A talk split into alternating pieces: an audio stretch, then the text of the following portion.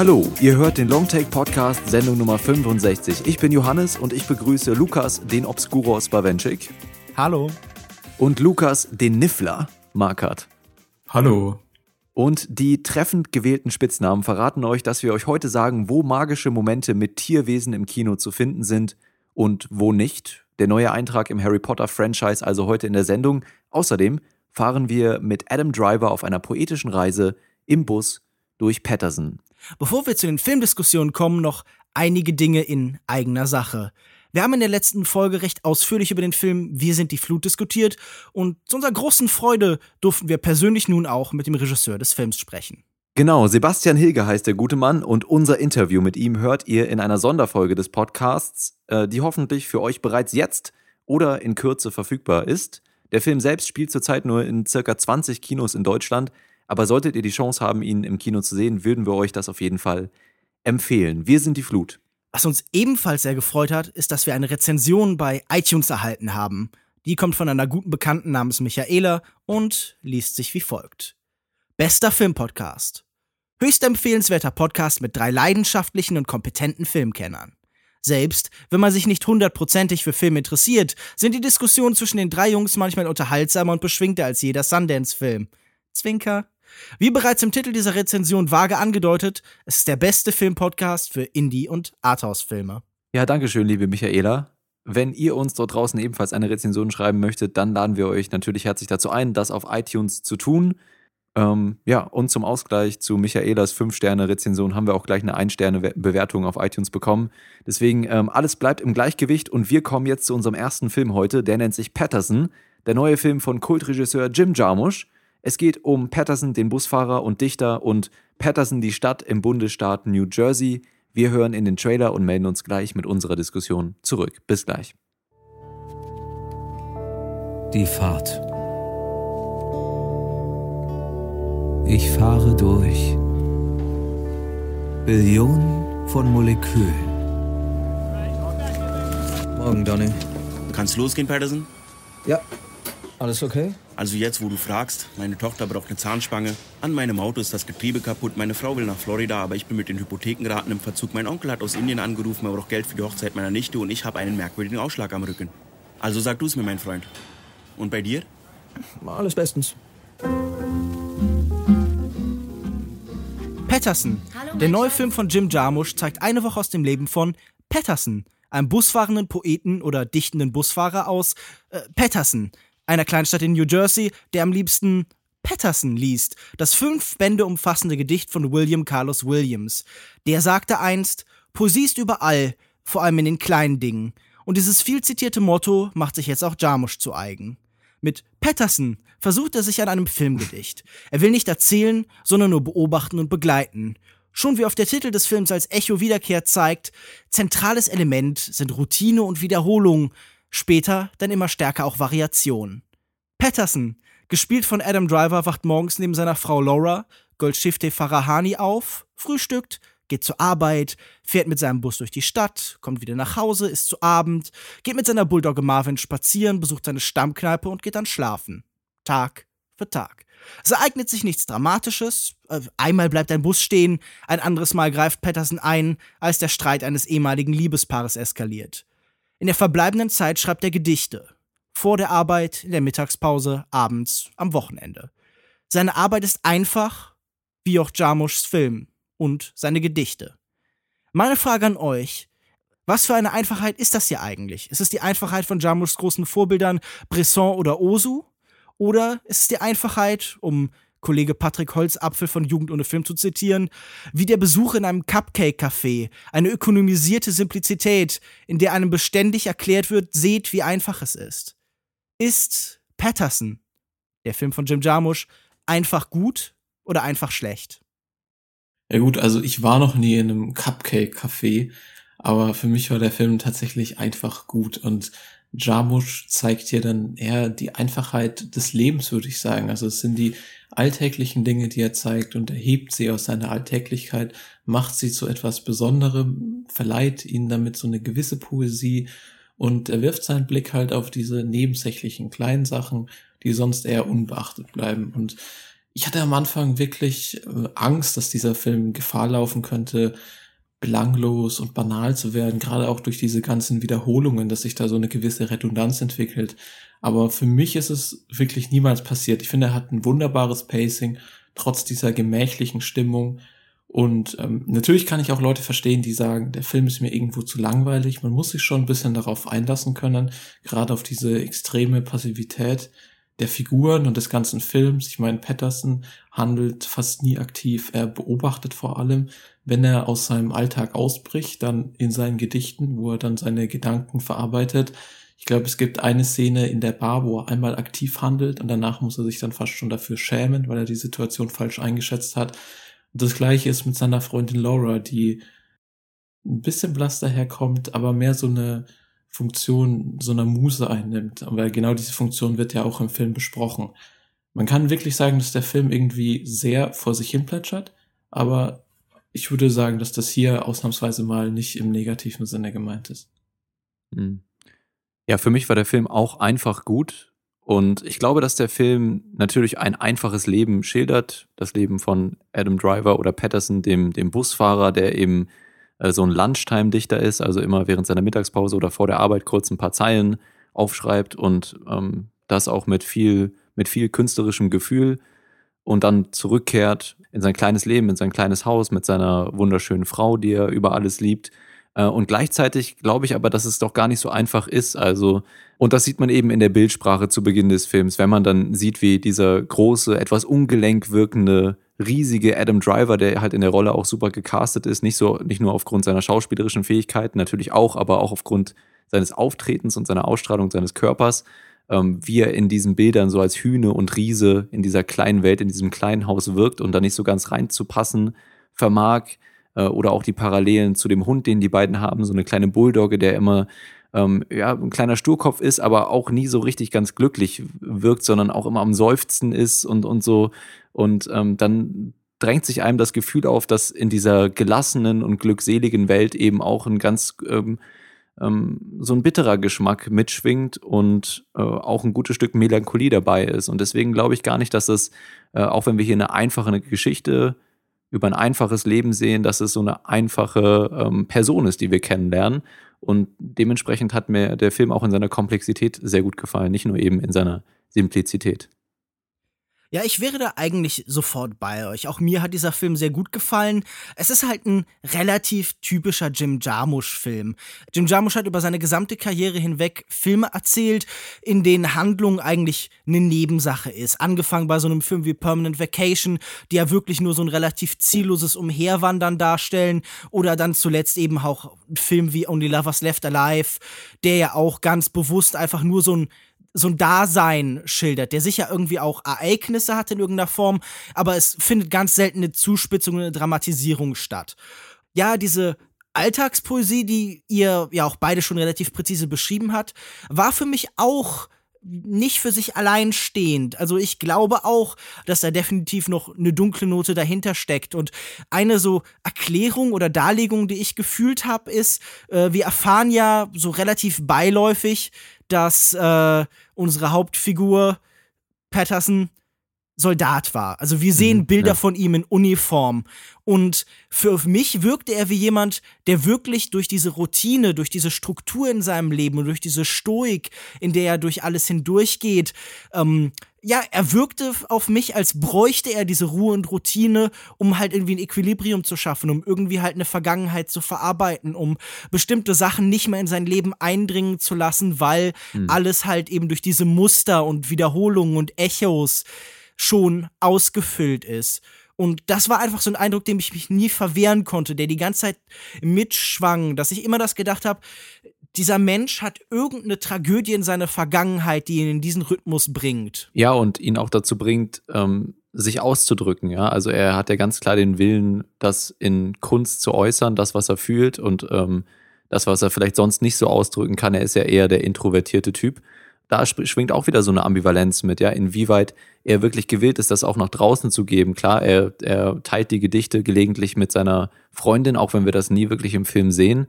Äh, aber die versucht ihn auch wieder immer wieder dazu zu überreden, die zu veröffentlichen und dass mehr Leute die sehen sollten. Und er tut sich schwer damit, die äh, überhaupt mal zu kopieren, sondern behält sie in seinem kleinen Büchlein für sich ganz geheim.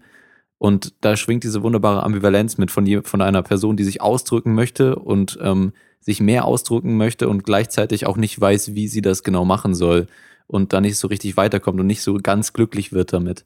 Und das fand ich auch sehr interessant. Und ich glaube auch tatsächlich, ich hatte eben schon darüber geredet, dass Adam Driver hier der, der richtige Schauspieler für diese Rolle ist. Nicht nur eben von seinen Fähigkeiten und seiner, von, von seiner Gestalt her, sondern ich glaube auch, dass er emotional mit der Geschichte sehr stark verbunden ist. Ich kann mich da erinnern, dass ich mal eine Dokumentation gesehen hatte, ähm, wo du auch gerade die Bilder aus der Armee ansprichst, ansprichst. Ich nehme an, das waren echte Bilder, weil er, Adam Driver, ja auch zur Armee gegangen ist. Ich weiß nicht genau ja. zu welchem Teil, Navy oder Army, bin ich mir nicht sicher ähm, aber dann auch schnell feststellen musste, dass, also ich glaube, er ist da recht, recht äh, schnell auch aufgegangen in seiner Rolle und hat da einen Sinn drin gefunden, aber hat dann eben auch ganz stark vorangetrieben, dass sich auch Soldaten künstlerisch ausdrücken können und hat so eine Schauspielgruppe ins Leben gerufen und so. Also ich glaube, dass ähm, dieser Konflikt und diese Hintergrundgeschichte des Soldaten Patterson äh, schon. Ich habe übrigens kurz nachgeguckt. Ja. Ähm, Adam Driver ist nach den Anschlägen vom 11. September zu genau. den Marines gegangen für zwei Marines, Jahre. Okay. Genau, deswegen glaube ich, dass er eben emotional hier auch äh, in diese Geschichte sehr investiert war und das merkt man auch.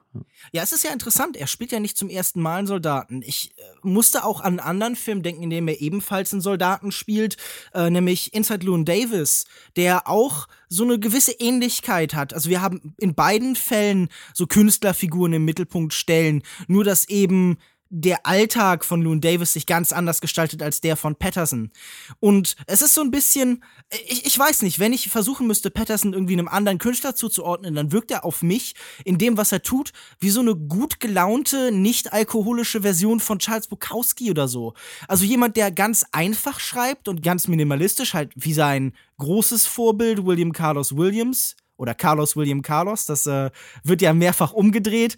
Nun ja, auf, auf jeden Fall, ähm, er, er steht so ein bisschen so dazwischen, also diese Unzufriedenheit, dieses Aggressive, das viele Poeten ja oft auch haben, das geht ihm ab, sondern er sucht so eine Ruhe und so eine, ja, wie schon beschrieben, so eine Simplizität, die ja auch dann eben im Film selbst gesucht wird. Und also ich meine, gerade dieser Bezug auf einen Regisseur wo, wie Ozu oder so wird ja dann am Ende nochmal deutlich, wenn er halt irgendwie auf den äh, japanischen Poeten trifft, der eben aus der Ferne kommt, wo man das Gefühl hat, hier erzählt dann äh, Jarmusch ganz direkt von seinen Einflüssen. Also ich meine, hat ja oft auch Filme über die japanische Kultur und über sein Verständnis von der japanischen Kultur so indirekt oder direkt gemacht. Du sprichst gerade dieses Treffen am Ende des Films an, wo Patterson dann einen japanischen Tourist trifft. Und er ist zufälligerweise auch Dichter und schreibt alle seine Gedichte auf Japanisch und erzählt ihm dann sowas wie, er übersetzt seine Gedichte nicht, denn Gedichte zu übersetzen wäre etwa so wie im Regenmantel zu duschen. Und so ein bisschen habe ich mich leider während des Films gefühlt, weil ich habe ihn nur in der deutschen Fassung gesehen. Und ohne dass ich jetzt jemand bin, der äh, immer darauf pocht, den Film in Englisch zu sehen. Ich, ich kann es leider nicht anders. Hier laufen die Filme meist nur im Deutschen im Kino. Muss ich doch sagen, dass die Synchronisation hier dem Film ein bisschen was von der Seele weggenommen hat. Also gerade am Anfang mit diesen Ohio Blue Tip Gedichten wurde so ein bisschen was mhm. ins Lächerliche gezogen. Ich finde auch Adam Driver ist perfekt in dieser Rolle und ein großer Teil, was seinen Charakter ausmacht, ist seine Stimme, finde ich. Ja, so eine tiefe, milde Stimme, so ein so ein gutmütiger Gigant. Und das fällt natürlich ja auch weg durch die Synchronisation. Also ich kann wirklich nur empfehlen, wenn ihr die Chance habt, schaut euch den Film im Original an, weil wahrscheinlich hat er da nochmal eine viel bessere Wirkung.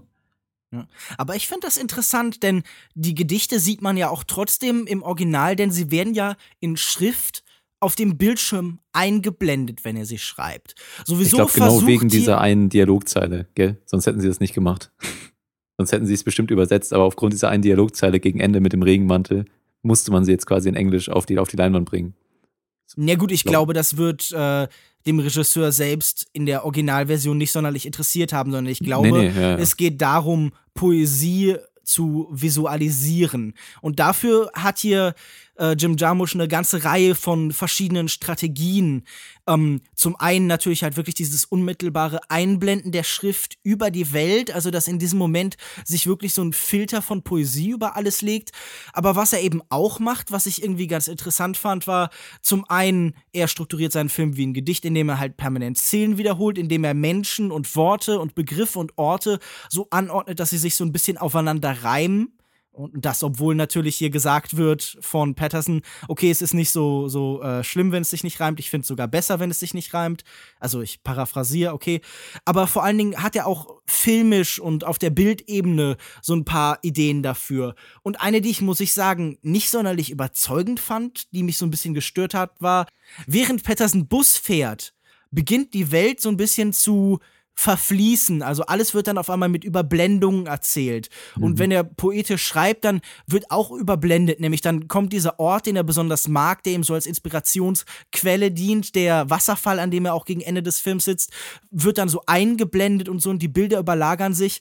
Und ich muss sagen, das fand ich bildpoetisch alles nicht so sonderlich überzeugend. Also ich finde, das schön als Gedanken zum Beispiel, dass die Busfahrt als Routine, als Arbeitsalltag halt so an ihm vorbeifließt. Jeder, der halt in so einem relativ repetitiven Job schon mal gearbeitet hat, wie zum Beispiel Busfahren das sicher auch ist, der merkt, wie Zeit dann auf einmal so einen ganz eigenen Charakter bekommt und so an einem vorbeifließen kann und so. Aber ähm, wenn es darum geht, wie er Poesie schreibt, da fand ich das einfach nicht das richtige Mittel, vor allem, weil es in beiden Fällen auf sehr ähnliche Art und Weise eingesetzt hat. Wie fandet ihr das denn, wie Poesie hier eingebunden ist in die Welt und wie sie visualisiert wird? Also auch sein poetischer Blick auf die Welt. Mhm. Ich wollte noch einmal zu Lukas Markers Punkt vorhin sagen, das bezieht sich jetzt auch auf deine Frage, äh, dass mich die deutsche Synchronis Synchronisation beim Vortragen der Gedichte gar nicht so gestört hat, sondern vielleicht eher in den Dialogen, die, ähm, glaube ich, da nicht so ganz den Kern getroffen haben zu, von dem, was dem Original äh, rüberkommen sollte. Bei den Gedichten selbst hat es mich nicht gestört und tatsächlich fand ich diese Momente, in denen der Film immer wieder dazu übergeht. Ja, man merkt das schon mit den Einstellungen, dann werden so, wird die Stadt eingefangen und die Natur und alles wird so ein bisschen langsamer und, und diese Überblenden beginnen, ähm, sich auch übers Bild zu legen und diese Stimme kommt rein und das hat für mich fast schon so eine leicht hypnotisierende Wirkung gehabt, ähm, äh, je häufiger diese, diese Stilmittel benutzt wurden. Und ich habe mich wirklich gefreut und ich habe so ein wohliges Gefühl bekommen, immer wenn diese, diese Sequenzen wieder äh, begonnen haben. Und dann auch gegen Ende, als es dann vorbei war, musste ich dann, bin ich aus dem Kino gegangen. Und ich hatte wirklich so ein bisschen Fernweh nach dieser, nach diesem Leben von, von Patterson und, und seiner Stimme und seinen Gedichten und seinen Beobachtungen, äh, was ich jetzt so ganz selten bei, bei den, bei Filmen in letzter Zeit gespürt habe. Ähm, ich, ich würde allerdings zustimmen, wenn es um die Visualisierung geht, dann war das sicherlich nicht ähm, das Kreativste, was Jarmusch hier auf die Leinwand zaubert. Also diese paar Überblendungen und Einblendungen von dann von seiner von seiner Lebenspartnerin oder von seiner Uhr oder von von dem Wasserfall. Ja, das ist das war jetzt nichts, was mich von von aus den Füßen gehauen hat, aber dieser Effekt aus den Füßen gehauen vor allen Dingen. Das ist halt ziemlich radikal, wenn das dich nicht nur aus den Schuhen, sondern gleich aus den Füßen haut. Und du dann Genau. irgendwie auf deinen, keine Ahnung, Oberschenkelknochen landest oder so.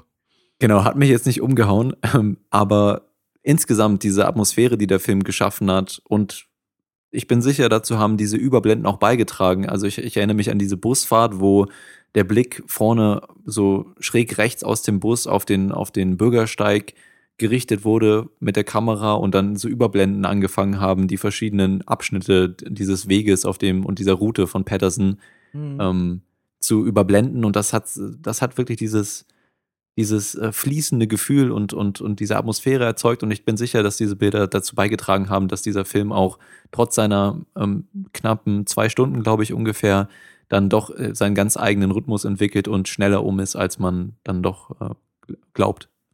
Ja, ich bin da ganz bei dir. Also ich würde jetzt vielleicht nicht ganz von Sogwirkung sprechen, aber gerade das hatte, dieses Gemächliche hatte für mich dann auch schon so einen Reiz. Und während dieser Busfahrten, Lukas hat es vorhin angesprochen, dass es ein typischer Jarmusch-Film ist, hat man dann auch wieder gemerkt, dieses Beobachtende, wenn man so fremden Leuten bei ihren Dialogen zuhört, Mhm. so ein bisschen wie Night on Earth.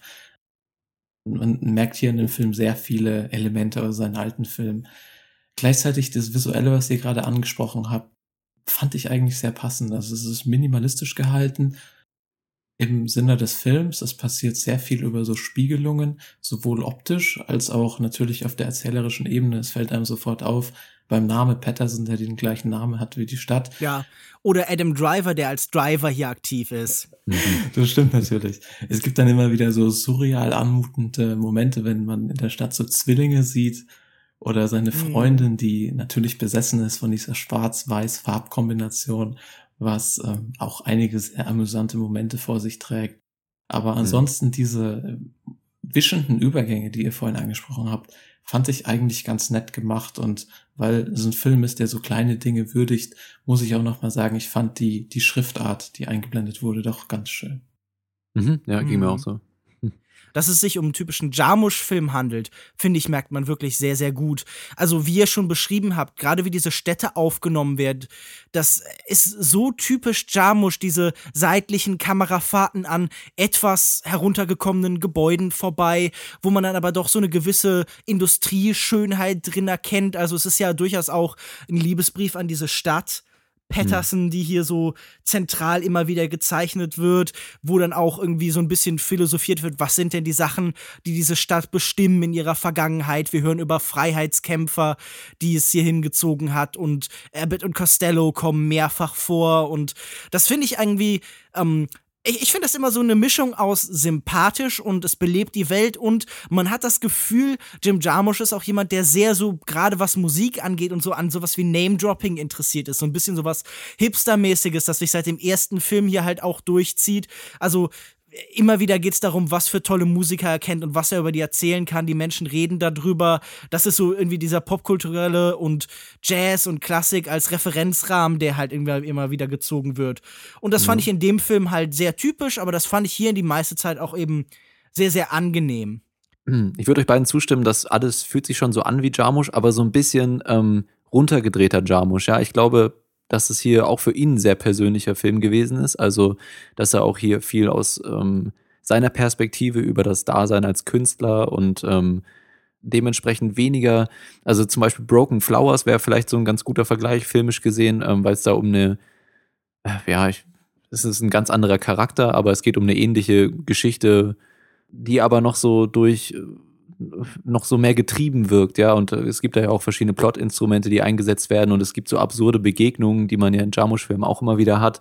Und hier ist wirklich alles so ganz runtergedreht und man hat das Gefühl, dass er ähm, auf so eine sehr persönliche Art und Weise versucht, das äh, einem zu vermitteln. Und das war ähm, dann eben doch so ein bisschen untypisch Jarmusch und ähm, hat eben zu diesem angenehmen Gefühl auch beigetragen. Ja, also ich verstehe schon, was du meinst. Der Film hat so typisch Jarmusch Elemente und manche wieder nicht. Er ist halt relativ losgelöst von der Narrative. Also ich hätte ihn fast so ein bisschen mit Dead Man eigentlich verglich verglichen, aber halt wirklich ohne weniger auf die Narrative gefokust. Mhm. Jarmusch hat auch so Filme gemacht wie Limit, äh, Limit oder Limits of Control, die dann komplett losgelöst sind von sowas. Ich finde den Film leider schrecklich. Aber er hat ja schon in seiner Karriere vieles gemacht und er hat sich weiterentwickelt. Ich finde, man sieht hier alle möglichen Elemente und Jarmusch war ja schon immer jemand, der seinen Blick auf, auf die kleinen Dinge geworfen hat, auf die kleinen Geschichten. Das macht Ja. er ja hier auch wieder. Ja, und wenn du über Narrative redest, ich hatte es ja eben auch schon mit Broken Flowers angesprochen, dann muss ich auch hier sagen, dass er es wirklich sehr gefühlvoll gemacht hat mit den, äh, Lukas, du hattest, Lukas Bawenschik, du hast es vorhin schon angesprochen, diese Routine, die dann immer so ganz leicht durchbrochen wird. Ja, also es sind nicht wirklich so richtig einschneidende Erlebnisse. Gegen Ende gibt's da mal eins, was noch als eher am ehesten als ein solches einschneidendes Erlebnis ähm, gezählt werden kann. Aber es sind wirklich so ganz kleine Veränderungen und am Ende des Films sind wir dann ja auch dann in, in einer der letzten Einstellungen wieder in dieser Routine drin. Ja, es hat sich also nicht so wirklich viel verändert. Wir erleben hier eine Woche im Prinzip im, im Leben von Patterson, wie sich da so kleine Sachen verändern und dann wieder zurück zur Normalität finden. Das hat ähm, ja was sehr authentisches und lebensnahes und ähm, ja einfach so was gefühlvolles in den Wendungen dieser Geschichte, die sich jetzt gar nicht so überhöht anfühlen oder so, aber doch doch eben Gewicht haben dann. Ja, ich mag vor allen Dingen, wie halt diese Variation im Film auch eingesetzt wird durch leichte Perspektivverschiebungen. Wir sehen erst zwei Tage, wie Patterson nach Hause kommt und seinen Briefkasten gerade rückt. Und dann sehen wir als schöne Pointe letztendlich halt äh, Marvin, der jeden Tag nach draußen kommt, diesen Briefkasten schief stellt und dann sich wieder hechelnd hinter das Fenster setzt und darauf wartet, dass Patterson zurückkommt, um das wieder gerade zu rücken. Und ich finde, das ist irgendwie ein ganz schönes Bild für das Leben unter Menschen. Also wie halt Menschen sich auf so kleine Art und Weise im Weg stehen und sabotieren und so.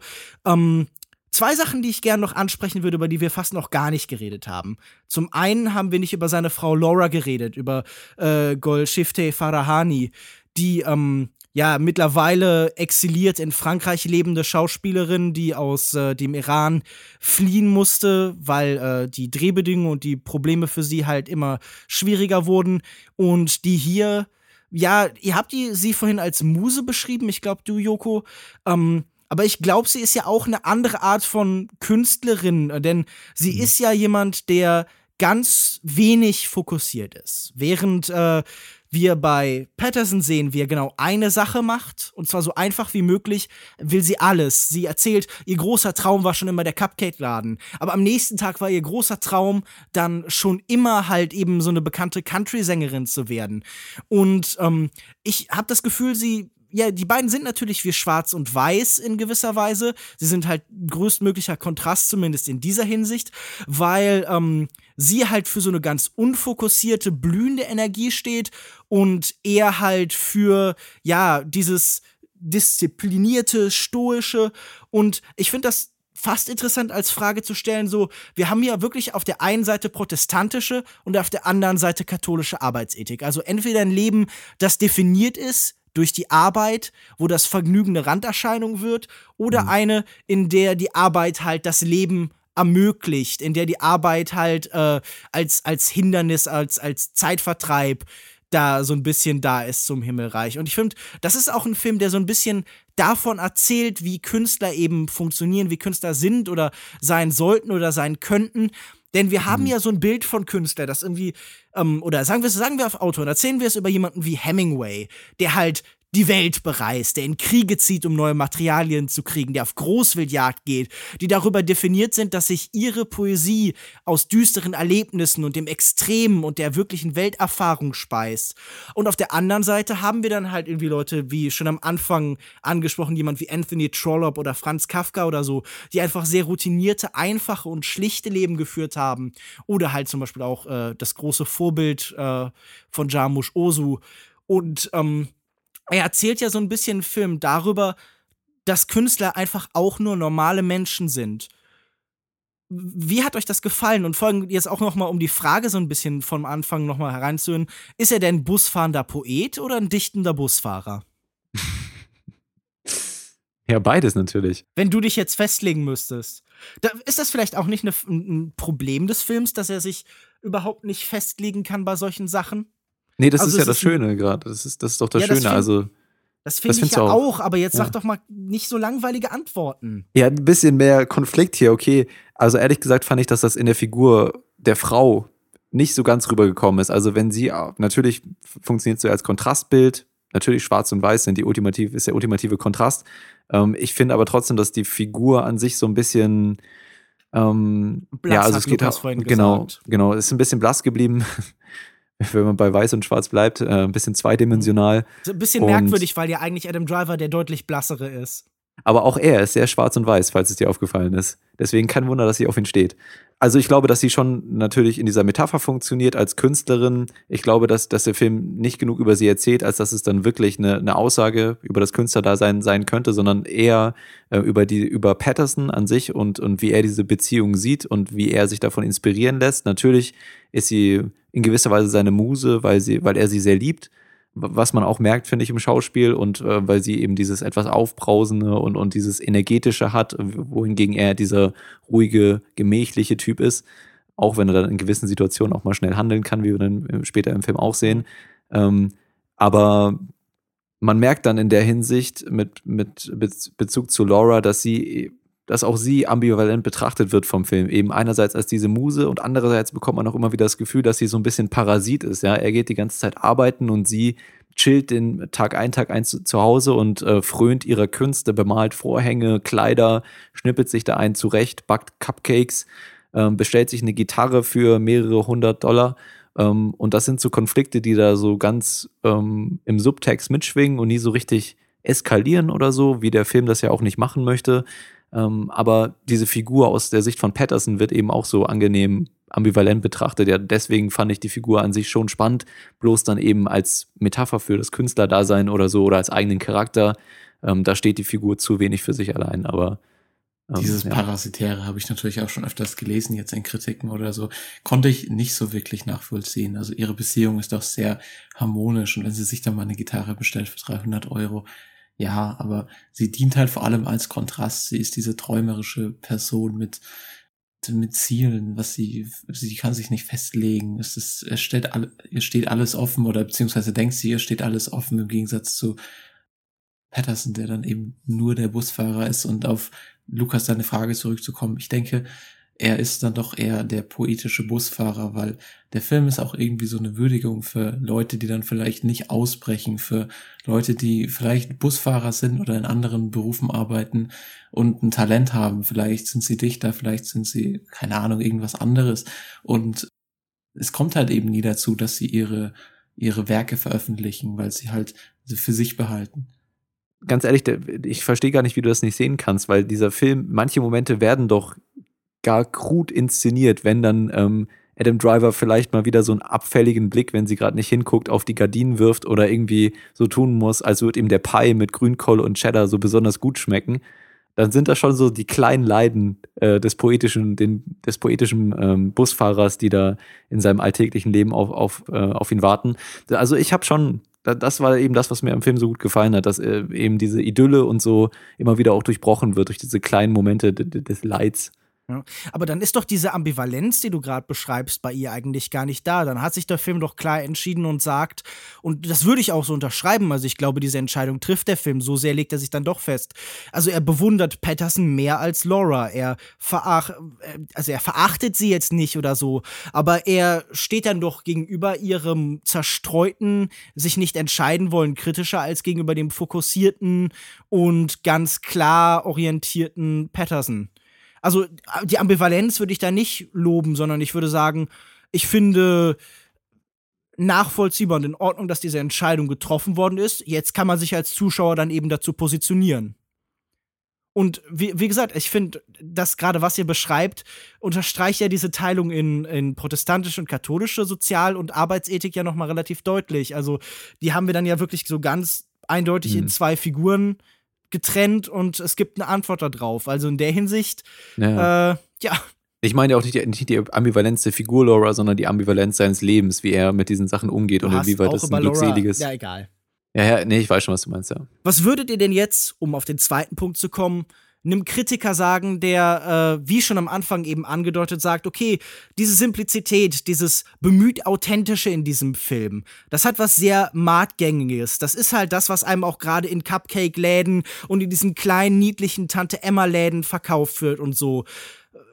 Was würdet ihr einem Kritiker, der das äußert, denn entgegnen?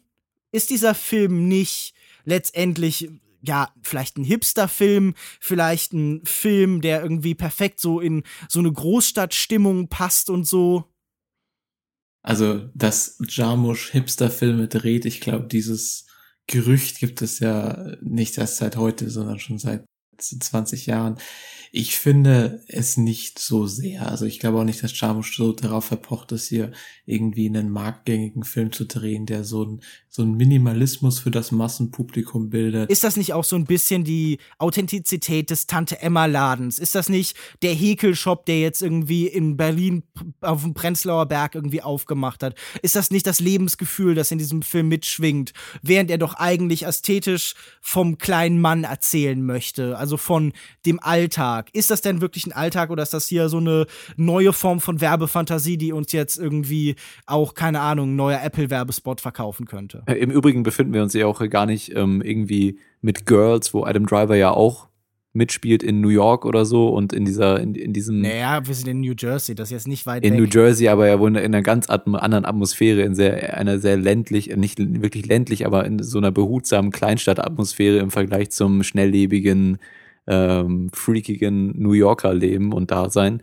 Also ich glaube, dass hier nicht viel Hipster mitschwingt, vielleicht in der Atmosphäre, aber wenn man dann gleich jeden ähm, einigermaßen idyllischen Film, der um, um das Künstlerdasein handelt, als Hipster bezeichnen möchte, dann kann man das tun, aber man kann es auch lassen und genießen. Ich finde das tatsächlich auch schwer zu beantworten. Und mein erstes Gefühl, mein tatsächlicher Eindruck ist auch, was hier dargestellt wird, ist so ein bisschen anders. Natürlich ist da so eine merkwürdige Idealisierung des kleinen Mannes und so, also auf so eine Betonung auf die Einfachheit und Schlichtheit der Leben dieser Menschen. Und wenn man ehrlich ist, äh, das Leben von so einem Menschen würde wahrscheinlich eigentlich anders aussehen. Da wäre sehr viel mehr Existenzangst, sehr viel mehr Konflikt und sehr viel mehr Probleme. Wir bekommen das so ein bisschen am Rand mit. Es gibt da einen Kollegen, ich glaube, er ist Inder oder Pakistani, ich bin nicht ganz sicher, es wird auch nicht näher erklärt, der eben permanent ihm sein Leiden schildert. Also irgendwie seine Frau hat Probleme und das Geld ist knapp und die Familie macht Stress und so. Und das wäre wahrscheinlich so das Leben des kleinen Mannes, wie man sie in anderen Filmen sehen würde. Keine Ahnung, bei so Aktivistenkino, so Ken Loach oder bei den Darden-Brüdern oder sowas. Und das macht hier Jim Jarmusch ja ganz bewusst nicht, sondern er versucht ja so eine bestimmte Vorstellung vom Künstler eben zu erzählen. Und ich glaube halt, dass es das ausblendet, das macht diese Kritik zumindest doch irgendwie berechtigt, oder? Ich persönlich finde ja nicht, dass der Film komplett das Leid dieses Menschen ausblendet. Also ich finde, das ist durchaus da, nur weil es hier sich eben nicht Bahnen bricht, wie vielleicht in einer anderen Beziehung oder in anderen Filmen. Ähm, weiß ich, da muss man schon großer Sadist sein, wenn man das fordert, dass, dass auch dieser Film, dieser idyllische Film doch endlich mal die, die dunkel-schwarzen Abgründe mhm. des, äh, des glückseligen ähm, Patterson, der ja gar nicht so glückselig ist, ja. Also es gibt ja tatsächlich diese Anspielungen auch immer wieder, dass auch er mit irgendetwas ringt, ja. Und darüber nachzudenken, ist ja gerade das Schöne an dem Film, über diesen introvertierten Menschen, der das eben nicht alles so rauslässt. Und es gibt natürliche Existenz, Existenzängste oder nicht wirklich Ängste, aber Geld spielt eine Rolle, ja. Also da wird nochmal hinterfragt, können wir uns das leisten, wenn du jetzt für 200, 300 Euro eine Gitarre kaufst? Die leben keinen ich habe es ja eben auch schon gesagt, die leben nicht über ihren Verhältnissen, sondern in einem sehr kleinen Haus, in einem heutzutage wahrscheinlich recht armen Bundesstaat, New Jersey und so, ist ja, äh, hat unter der ganzen Krise der, der Autobauer in Amerika ja auch äh, stark gelitten. Und ähm, um es nochmal abzuschließen, für mich ist das hier kein Tante-Emma-Ladenfilm, weil ja durchaus auch äh, diese Ambivalenz mitschwingt und ähm, und ich glaube, wir können auch direkt überleiten zum Fazit. Lukas Markert.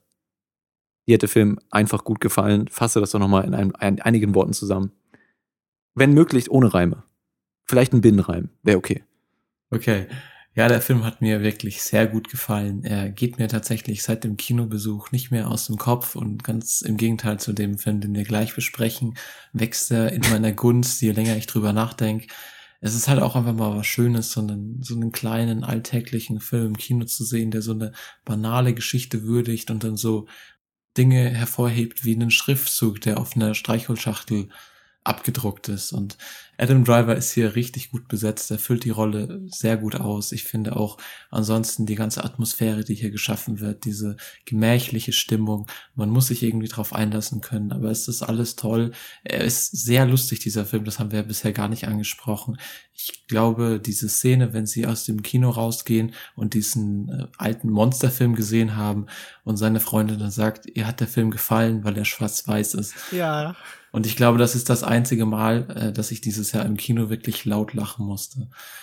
Und allein das ist schon eine Würdigung wert. Und mir hat dieser Film sehr viel Spaß gemacht. Ich werde ihn auf jeden Fall demnächst nochmal in der Originalfassung anschauen, weil ich glaube, dann gibt er nochmal ein bisschen her. Mhm. Und jetzt würde ich einfach vier von fünf Sternen geben mit offen nach oben. Ja, ich schließe mich da ganz kurz an. Mir hat auch die Atmosphäre, alles, was du gesagt hast, hat mir auch sehr gut gefallen. Und tatsächlich ihre Vorliebe für Schwarz-Weiß und Gardinen und alles hat tatsächlich auch häufiger im Film dieses Hobby zur Belustigung des Publikums auch bei mir beigetragen und auch bei mir persönlich. Ja, für mich ein wunderbarer Film, der eben nicht nur diese Glückseligkeit und Idylle vermitteln soll und dieses Gelassene, sondern durchaus auch so ein bisschen das Leid dieses Charakters übermittelt und des Künstlerdaseins im Allgemeinen und wie man sich auszudrücken möchte, wie man sich ausdrücken möchte ähm, als Künstler, es dann aber nicht ganz schafft. Ähm, ja, auch mich hat der Film mit, mit so einem Gefühl dann später zurückgelassen, dass ich, ich habe es ja schon gesagt, wieder zurück möchte zu diesem Patterson in sein Leben, in, in seine Welt und in diese Atmosphäre. Und ähm, Deswegen gebe, auch, gebe ich 4,5 von 5 möglichen Sternen. Mir der Film wirklich sehr gut gefallen. Lukas Bawenschik. Ich glaube, ich habe im Laufe dieser Kritik hier versucht, auch so ein bisschen noch ähm, eine Position einzunehmen, die ich nicht gänzlich vertrete, sondern ich habe versucht, das hier so ein bisschen kritisch zu halten, denn ich glaube, Harmonie darf in solchen Filmen gern vorkommen, aber in der Kritik ist sie wahrscheinlich fehl am Platz. Ich bin aus diesem Film rausgekommen und als erstes musste ich an die Busfahrer denken, die ich an der Schule hatte, die ich jeden Tag gesehen habe und überlegt so, ob die wohl auch Gedichte geschrieben haben, irgendwie ob Viktor, äh, der, der russische Migrant irgendwie halt schöne Sachen über Pflaumen oder sein Zuhause und seine schöne Ehefrau geschrieben hat. Ich hab's mir so ein bisschen gewünscht. Ich hab mich in diese Alltagspoesie, die hier geschildert wird, wirklich so ein bisschen verliebt. Ich glaube, an manchen Stellen wird diese Idee von Schlichtheit und Ruhe durch den Stil von Jarmusch so ein bisschen unterlaufen. Dieses Überblenden, dieses Hin- und Herschneiden zwischen den Figuren. Da war ich manchmal, ich glaube nicht, dass das ganz so simpel ist, wie diese Figuren, von denen du erzählen möchtest. Da schien mir ein kleiner Bruch zu sein, aber im Großen und Ganzen habe ich auch diese Atmosphäre aufgesogen, habe viel gelacht, habe mir das angeguckt und habe mich einfach gut gefühlt und ich habe ein Problem mit Feelgood-Kino, aber nicht mit Filmen, nachdem man sich gut fühlt. Und deshalb würde ich sagen, äh, ich gebe 3,5 von 5 Sternen. Unser zweiter Film heute trägt den langen Titel Fantastische Tierwesen und wo sie zu finden sind. Es ist der neue Film im Universum von Joan K. Rowlings Harry Potter Franchise. Doch diesmal werden die Zauberstäbe nicht etwa in Hogwarts oder London geschwungen, sondern in New York City. Gar nicht so weit entfernt von New Jersey. Nach dem Trailer sind wir wieder bei euch.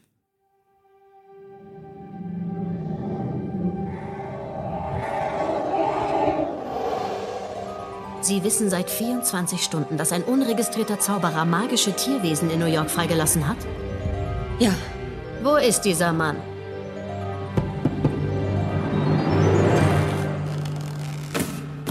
Sie sind also der Mann mit dem Koffer voller Monster, hm? Das spricht sich ja schnell herum. Mr. Scamander, wissen Sie eigentlich irgendetwas über die Zaubergemeinschaft in Amerika? Wir lassen hier nicht einfach etwas frei.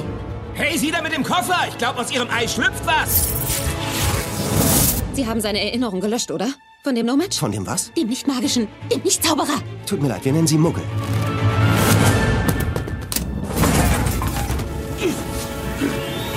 Gerade wenn man dachte, die Kinosäle dieser Welt wären zu klein für ein weiteres Universum, kommt wieder eins um die Ecke. Diesmal wird Joan K. Rowlings magische Welt der Magier und Muggel wiederbelebt. Nur dass ein Muggel jetzt nicht mehr Muggel ist, sondern No-Match genannt wird. Doch auch wenn der uralte Konflikt zwischen diesen beiden Fraktionen wieder heraufbeschworen wird, geht es doch eigentlich eher um die titelgebenden fantastischen Tierwesen. Auf der Suche nach diesen setzen wir mit Zauberer und Magiezoologe Newt Scamander, gespielt von Eddie Redmayne, von London über nach New York City. Schnell stellt sich heraus, dass diese zu finden gar nicht furchtbar schwer zu sein scheint. Hinter jeder Biegung und Straßenecke lauert ein neues, wundersames Geschöpf mit starkem Hang zum Schabernack. Nicht eine Minute vergeht, ohne dass Regisseur David Yates den Zuschauer daran erinnert, in welch besonders magischen Welt er sich doch gerade hier befindet. Meine Frage an euch ist, von wie vielen magischen Momenten ihr euch bei diesem Film im Kinosessel habt verzaubern lassen. Ich persönlich muss ja sagen, ich habe in diesem Film sehr wenig Magie tatsächlich erlebt.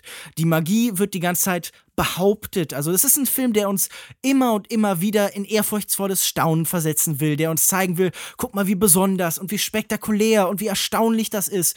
Und ich will auch überhaupt nicht sagen, dass hier Rowling als Drehbuchautorin und ihr ganzes Team nicht sehr fantasievoll zuerst eigentlich an das Ganze herangehen, zumindest in der Theorie. Aber in der Praxis fühlt sich davon dann alles so wie fauler Zauber an. Ich habe die ganze Zeit das Gefühl, diese ganzen Tierwesen und all das, was passiert, das wirkt, obwohl es besonders sein sollte, unheimlich flach und uninteressant und generisch.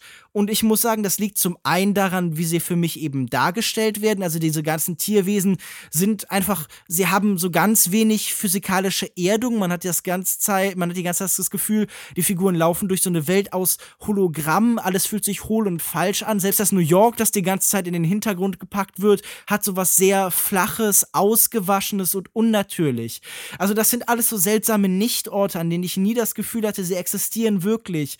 Und dafür, dass das eine Magie magische Welt sein soll, in die aber die Realität eindringt. Es geht auch mehrfach um den Ersten Weltkrieg und seine Folgen und die Anzeichen dafür, dass der zweite eben in der nahen Zukunft liegt. Es ist auch ein Film, der so ganz bewusst so versucht, sich politisch zu positionieren. Ich weiß jetzt nicht genau für was, aber ähm, es passt alles nicht so richtig zusammen. Ich konnte die Magie einfach wirklich gar nicht spüren. Und wo sie dann nicht zu sehen ist, wird sie einfach die ganze Zeit behauptet. Wir haben da als eine Nebenfigur Kowalski gespielt von Dan Vogler, der die ganze Zeit über alles erstaunt ist, der als Nicht-Magier, als No-Match in diese Welt hereinkommt und von allem überrascht wird. Und der, der Zuschauer kann das aber nicht. Der hat schon acht Harry Potter-Filme gesehen und wahrscheinlich auch noch die Bücher gelesen. Und was hier ihm eben als neu und besonders gezeigt wird, das habe ich eben nicht mehr so erlebt. Lukas Markert, du warst äh, nach der Vorstellung, dein erster Eindruck war erstmal recht euphorisch. Ist das immer noch so? Leider nicht mehr ganz so. Also ich kann Lukas in vielen Teilen dann doch zustimmen. Ich wollte teilweise auch Magie sehen und magische Momente erleben, wo keine waren. Ich bin mit den Harry Potter Filmen, aber auch den Büchern aufgewachsen. Damals ähm, im November sind die, glaube ich, meistens im Kino gestartet, hatte auch ein guter Freund Geburtstag. Das heißt, wir haben immer den Geburtstag im Kino gefeiert und jedes Jahr den neuen Harry Potter gesehen, weshalb das auch ein großer Teil meiner Jugend war. Und ich habe mich natürlich sehr gefreut, jetzt wieder in diese Welt einzutauchen, zwei Stunden in dieser Welt zu verbringen. Was jetzt mittlerweile leider überwiegt, je länger ich drüber nachdenke, sind einfach die Probleme an der Geschichte und der Erzählstruktur. Also die Geschichte selbst, die hier erzählt wird, ist leider einfach nicht besonders interessant. Und man merkt jetzt beim ersten Film in der Reihe schon enorm, dass hier noch Stoff für vier weitere Teile gebraucht wird. Wäre das Ganze jetzt als Serie konzipiert, würde ich sagen, das hier wäre eine typische Filler-Episode, das ist leider genau das Gefühl, was ich teilweise auch bei Harry Potter hatte, nur nicht ganz so ausgeprägt, nämlich dass mich die Welt interessiert, aber die eigentliche Geschichte nicht. Wie sie hier aufgebaut mhm. ist, die mhm. ganze Welt mit allen ihren Figuren, mit ihren Einzelheiten, die Machtstrukturen innerhalb dieses Zauberministeriums zwischen Graves, also Colin Farrell und diese Miss Pickery oder außerhalb in der normalen Gesellschaft die Kluft und das Missvertrauen zwischen den Magiern und diesen Non-March, gerade auch mit dieser Verbindung, diesen Second Salamers, das bietet extrem viel Potenzial für eine tolle Geschichte und stattdessen spielen wir halt Pokémon in dieser Welt und das zieht den mhm. Film runter. Also die Szenen mit dem Niffler waren amüsant und nett anzusehen. Ja, der Niffler ist echt der das Niffler Highlight. ist toll. Das, das kann man nicht äh, runter machen. Aber gerade zum Beispiel diese Szene, wo sie dieses große Nashornartige Wesen einfangen, da wird einem, Ja. da wird einem so richtig klar, wie schwerfällig auf einmal der ganze Film geworden ist und wie er sich zieht. Ja, ich habe ja gesagt, dass, ähm, also ich habe ja auch schon eine Kritik dazu geschrieben und mir schienen diese Momente dann wirklich so sehr wie sowas wie nachts im Museum oder so, wo man das Gefühl hat, da ist einfach buntes Spektakel, das halt irgendwie so ein bisschen Kinder beschäftigen soll. Aber gerade diese Nashornjagd, die du beschreibst, hat ja auch wirklich nichts zu erzählen. Und es gibt so viele Sachen, die nur angedeutet und angeschnitten werden, die keinen Raum bekommen, dass ich mich wirklich Ja. frage, wieso man so durch diese Welt hetzt. Dieser Film ist die ganze Zeit von Schauplatz zu Schauplatz unterwegs und kann sich nie auf eine Sache konzentrieren. So selbst Momente der Ruhe, wie wenn sie dann zum Beispiel bei unseren beiden weiblichen Hauptfiguren, bei äh, Tina und Queenie, im, im Zimmer angekommen sind und bei ihnen übernachten und mit ihm zu Abend essen. Und das sollen so Momente der Ruhe sein, so ein bisschen und so ein Verschnaufen. Selbst die gehen so ganz schnell vorbei und man muss immer an, von Ort zu Ort stürmen. Also das ist wirklich es ist halt einfach ein Marvel-Film im Harry Potter-Universum mittlerweile. Natürlich Ja. ist da noch so ein bisschen die Harry Potter-Ästhetik. David Yates hat ja auch, glaube ich, vier der Harry Potter-Filme inszeniert. Also zumindest einen großen Teil so der zweiten Hälfte der äh, dieser achteiligen Reihe.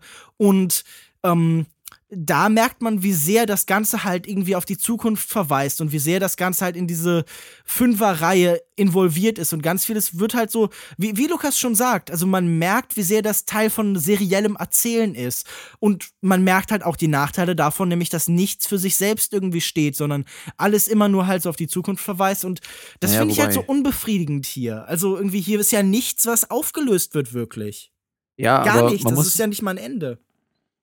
Genau, also das ist ja nichts Neues von diesem seriellen Erzählen. Man muss aber doch nochmal unterscheiden, weil an sich Harry Potter, die Reihe, das ist ja auch serielles Erzählen. Da haben wir auch mehrere, mehrere Bände von, das wurde auch von Anfang so konzeptioniert. Ja, und der Unterschied ist, dass man in Harry Potter eben klein einsteigt. Man steigt eben unter der Treppe in der Besenkammer von den Dursleys ein und nähert sich dann dieser magischen Welt schon mit schnellen Schritten, aber doch eher behutsam, ja. Und hier wird man direkt reingeschmissen. Ich würde halt we weniger sagen, der Film leidet unter dem seriellen Erzählen und diesem ähm, Episodenansatz natürlich auch, aber vor allen Dingen an, an diesem Universum schon wieder, ja, wie in Marvel-Filmen, dass alles selbst referenziert werden muss, ja. Dann wird halt mal eine Hogwarts-Line gedroppt oder so. Mhm. Oder ähm, und, und es werden ganz viele Wesen da so achterbahnmäßig reingeworfen von, von David Yates. Man hat gar nicht Zeit, sich zu akklimatisieren, sondern wird direkt bombardiert mit diesen ganzen Sachen.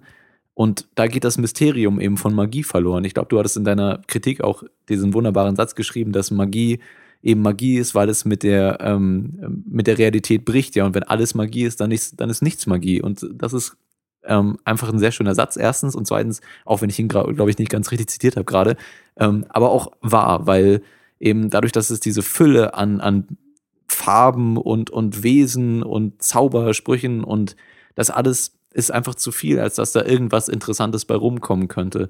Und ich glaube, dass es an sich erstmal nichts Schlimmes ist, wenn man hier den Anfang einer, weiß ich nicht, einer Trilogie hat oder von fünf Filmen, dann hat man noch gerade die Chance, das erstmal so ein bisschen behutsam anzufangen und langsam aufzubauen und ähm, vielleicht diese Gesellschaft, inwieweit äh, sich die amerikanische Zauberergesellschaft von der europäischen oder englischen unterscheidet.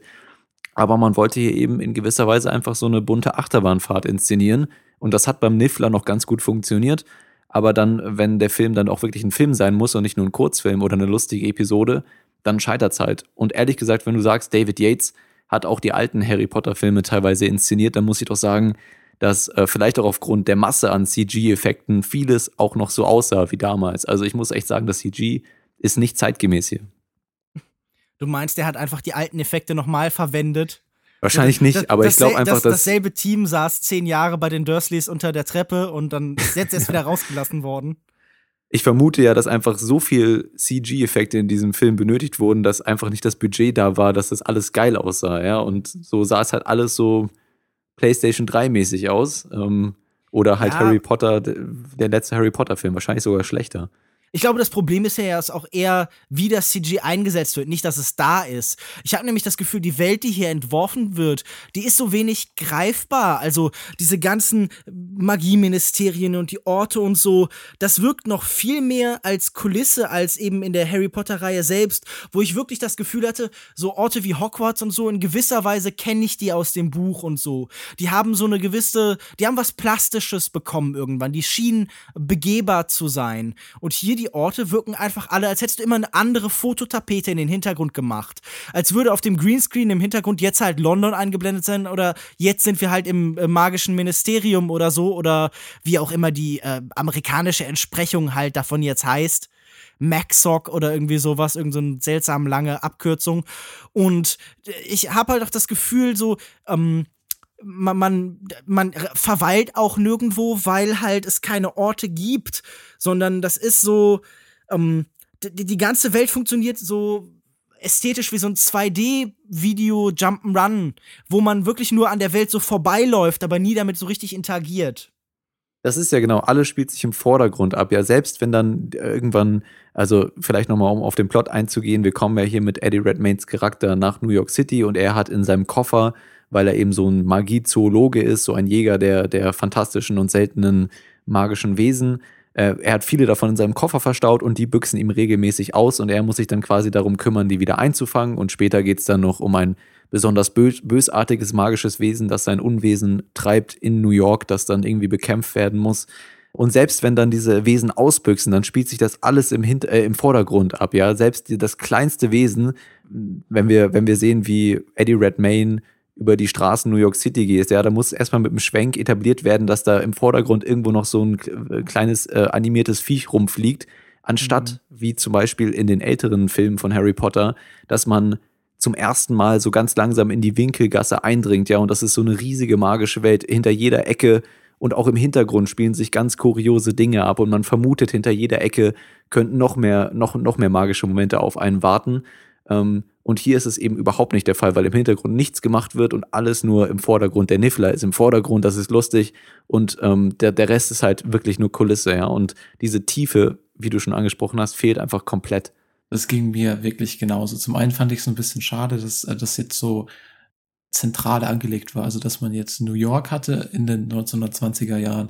Klar hatte man bei den Harry Potter Filmen auch irgendwie so äh, sie sind in London in diesen Zug eingestiegen, aber dann waren sie doch in dieser magischen Welt und man hat vergessen, wo sie herkamen. Und das war hier so ein bisschen rausgenommen. Also es war nicht ganz so magisch. Und diesen Marvel-Vergleich, den ihr ein paar Mal angesprochen habt, den hatte ich auch. Den hatte ich am Anfang des Films fast schon eigentlich lobend im Kopf, weil ich fand es ganz gut, dass man in diese Welt hineingeschmissen wird und es nicht viel erklärt wird. Also zum Beispiel dieser Apparierzauber, den sie die ganze Zeit benutzen, wenn sie durch die Gegend reisen, der wurde ja in den Harry Potter Filmen etabliert und hier ist er einfach da, ohne ihn nochmal zu erklären. Aber es funktioniert, auch wenn man keinen Harry Potter Film gesehen hat, dann sieht man halt, dass sich die Leute hier durch die Gegend teleportieren. Und sowas funktioniert ja bei den Marvel-Filmen nicht. Aber ganz kurz, darf ich was zum Teleportieren sagen? Ja.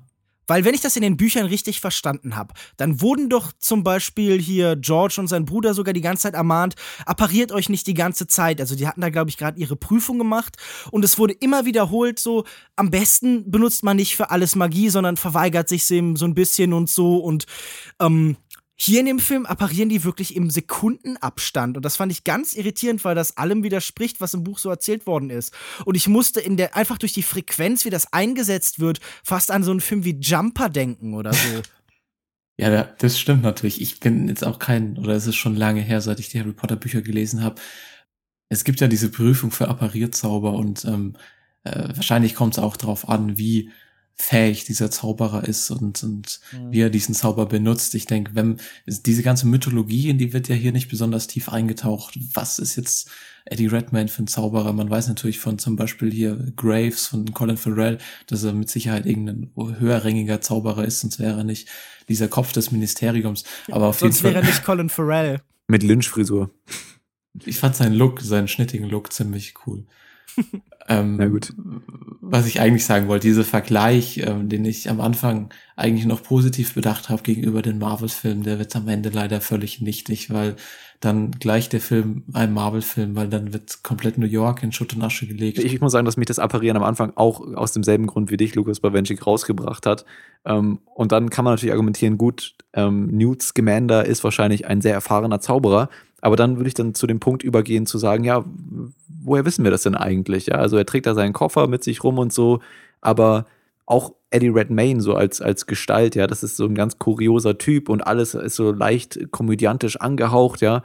Diesen Charakter umgibt nicht wirklich die Aura eines, eines mächtigen Magiers oder eines, eines ähm, Zauberers, der oder Jägers, der die ganze Welt bereist hat und seltene Tiere und gefährliche Wesen irgendwie gezähmt hat oder sich mit denen umgibt, wenn wir irgendwie an, an den vierten Band Harry Potter denken, den Feuerkelch und den Kampf mit den Drachen damals, ja. Ähm, und, und wie Harry auch diese Leute bewundert, die, ich weiß gar nicht mehr, ich glaube, es gibt da bestimmte Namen für, für diese, für diese Art von Jäger, die auch immer auf Drachenjagd oder Drachenzähmungstrips gehen oder so. Aber wie er die bewundert, ja, und äh, die sind vernarbt und haben so eine ganz, ganz, ganz bestimmte Ausstrahlung, ja. Und die, diese Eddie Redmayne hat das einfach nicht als dieser Charakter und vielleicht auch generell nicht, sondern ist halt eher dieser goofy, äh, merkwürdige Typ. Ich finde auch, dass die Tiefe in dem Charakter und auch die, die Art des Charakters, das hat irgendwie nicht in der Harry Potter-Geschichte gepasst, meines Erachtens. Ich finde ihn ja durchaus doch eigentlich gar nicht schlimm im Großen und Ganzen, dachte ich Das zuerst. von dir, Lukas Nein, also ich, ich dachte irgendwie so, naja gut, es ist halt Eddie Redmayne und er ist halt so ein bisschen so eine einfache und schlichte Figur und er hat so ein bisschen was von so einem naiven Umweltschützer. Also er gerät immer wieder in die Sachen hinein und er ist ja auch so ein bisschen so ein, ähm, ja, so ein, so, ein, so ein Tierfreund, also oder ein Tierwesenfreund im Kontrast zu Menschen. Er sagt einmal, okay, sie sind da draußen in einer Welt mit den schrecklichsten Bestien und meint damit halt dann den Mensch. Ähm, Hm. Und er ist fast so ein bisschen so ein Proto-Öko-Aktivist in diesen Momenten. Also, ich meine, er, er sammelt da irgendwie in diesem, in diesem sehr breit ausgelegten Koffer halt ganz viele verschiedene Tiere und sowas, gibt denen so eine Art Reservat von magischer Natur. Und ähm, wir erfahren später, dass irgendwie ein Teil seiner Familie wohl halt auch noch etwas düsterer gestaltet ist. Also da waren wohl irgendwie Kriegsveteranen und sowas. Aber das wird dann auch nur angeschnitten und das ist alles so ein bisschen halt wie der Teaser für die Zukunft. Genau wie sein Charakter halt irgendwie Teaser für die Zukunft bleibt. Und das fand ich halt so ein bisschen doof, weil ich möchte mich ja auch im Rahmen dieser Geschichte schon für ihn interessieren. Und ich muss einfach sagen, dafür ist Eddie Redmayne jetzt halt einfach nicht charmant genug, als dass er allein diesen Charakter füllen kann. Vor allem war er auch im Kontrast zu Dan Vogler, der die ganze Zeit uh, uh, so halt irgendwie herumstolpert und äh, so Comic Relief spielt, ist er ja auch eher der Straight Man und ähm, mhm. ja, ich, also ich, ich habe ihn ähm, im englischen Original sehen. Solche Filme werden hier dann so, im OV mhm. gezeigt. Und was Eddie Redmayne macht, ist halt sehr seltsam. Es ist unheimlich nasal es ist sehr vernuschelt. Es ist so ein bisschen, als wäre er so ein schlechter Michael Caine-Imitator. Und das fand ich ganz komisch. Weil ich, ich, ich weiß auch nicht, was das für eine Performance sein soll. Also irgendwie, es passt auch überhaupt nicht zu der Figur. Das ist sehr seltsam. Ich glaube, das größte Problem bei Eddie Redmayne besteht halt einfach auf der Drehbuchebene, dass es für diese Figur wirklich null Charakterentwicklung gibt. Ich bin jetzt auch nicht der größte Fan von Eddie Redmayne, aber ich glaube, er passt ziemlich gut in die Rolle des Newt Scamander hier, gerade dieses verschmitzte, etwas Ungelenke, was er verkörpert. Ich denke, man hat einen ganz guten Darsteller jetzt gefunden, auch für die restlichen Filme. Wenn man böse ist, würde man sagen, das ist wieder nur so eine Abwandlung seiner Stephen Hawking Performance wie. Ja, das ist mir aber echt auch aufgefallen. So einige Gesichtsausdrücke ja, schon, gell? Das kann man seit, seit, äh, ich weiß nicht, wann der, der Film jetzt kam, ich glaube vor zwei Jahren und jeder Film, in dem er seitdem mitspielt, hat so ein bisschen was, was er damals gezeigt hat. Ja. Aber allgemein wird hier ja ein unglaublich großer Cast etabliert. Gab es denn für euch da persönlich irgendwie besondere Highlights? Also ich meine, gerade Catherine Waterston hat mir ja bis jetzt in eigentlich allem sehr gut gefallen. Aber hier fand ich sie dann als äh, Perpetina ja, sehr, sehr blass. Also ich fand diese Performance einfach wirklich sehr, sehr uninteressant. Und ich habe mich die ganze Zeit gefragt, was macht sie denn da? Denn da ist auch wirklich so, ich hatte das fast das Gefühl, sie spielt so die Entsprechung von Eddie Redmayne auf der anderen Seite. Auch jemand, der irgendwie nicht viel Eigenschaften bekommt und der so zurückgezogen und so ein bisschen schüchtern ist und so, der Ambitionen hat aus seinem irgendwie relativ langweiligen Bürojob, an dem sie jetzt nur noch ist. Es wird auch nicht erklärt, wie sie da hingekommen ist oder so. Das muss muss ja auch nicht, aber äh, es wird halt so geteased und es wird nicht als Leerstelle offen gelassen, wie sie ihren ursprünglichen Job verloren hat oder warum sie nicht mehr ernst genommen wird in ihrem Arbeitsumfeld, sondern es wird halt so angeteased, als würde es dann in nächster Zukunft erklärt. Und ich, ich muss sagen, ich fand sie auch sehr, sehr enttäuschend. Gerade für so eine tolle Schauspielerin. Also ich mochte Catherine Watterson hier mir hat sie gut gefallen. Ich finde sie eigentlich in allem, was sie macht in letzter Zeit, große Klasse. Sie mausert sich so langsam so ein bisschen zum einer meiner aktuellen Lieblingsschauspielerinnen und ich habe ihr hier wirklich sehr gerne zugeschaut. Beim Rest des Casts muss ich sagen, das ist fast schon so ein bisschen ein Overkill. Also man schenkt den Figuren oder den Darstellern allen zu wenig Platz. Ich meine, wir haben hier in so einer ganz kleinen Nebenrolle noch Ezra Miller, wieder in so einer mhm. introvertierten, tiefgründigen ja, echt, Figur. Ey, so Typecast, der ja. We need to talk about Kevin ja, genau. again. Because this time he's a fucking magician and that's pretty scary, you know? Ja. ja, und es wird ihm einfach viel zu wenig Platz geschenkt. Also es ist einfach schade, dass dann solche Charaktere oder Darsteller hier fast schon verschwendet werden. Es ist halt echt so. Also mir ist, mir ist jetzt keiner Darsteller negativ aufgefallen. Die haben alle ordentlich abgeliefert, aber Doch, ich meine, da gab es halt nicht. Vogler. Echt, fandst du? Ich meine, der hat Dan Vogler nicht unheimlich anstrengend, wie jede Szene auf genau die gleiche Art und Weise mit aufgerissenen Augen beendet wird. Also ich wollte irgendwann ihm so seine Augen aus dem Kopf nehmen und ihn mit den Sehnerven erwürgen. Also das war ja wirklich grauenhaft. Da habe ich mir ja irgendwie, keine Ahnung, fast den äh, Was denn? Das, das Bild einfach, das, ich stelle es mir gerade vor, bildlich. Aber gut, also ich fand ihn sehr, sehr anstrengend. Dann ist ja auch ich muss sagen, Art und Weise. Es, es gab für mich noch ähm, eine Darstellerin, die positiv aufgefallen ist, denn mir hat Alison Sudol, die hier Queenie, die Schwester von Catherine spielt, sehr, sehr gut gefallen.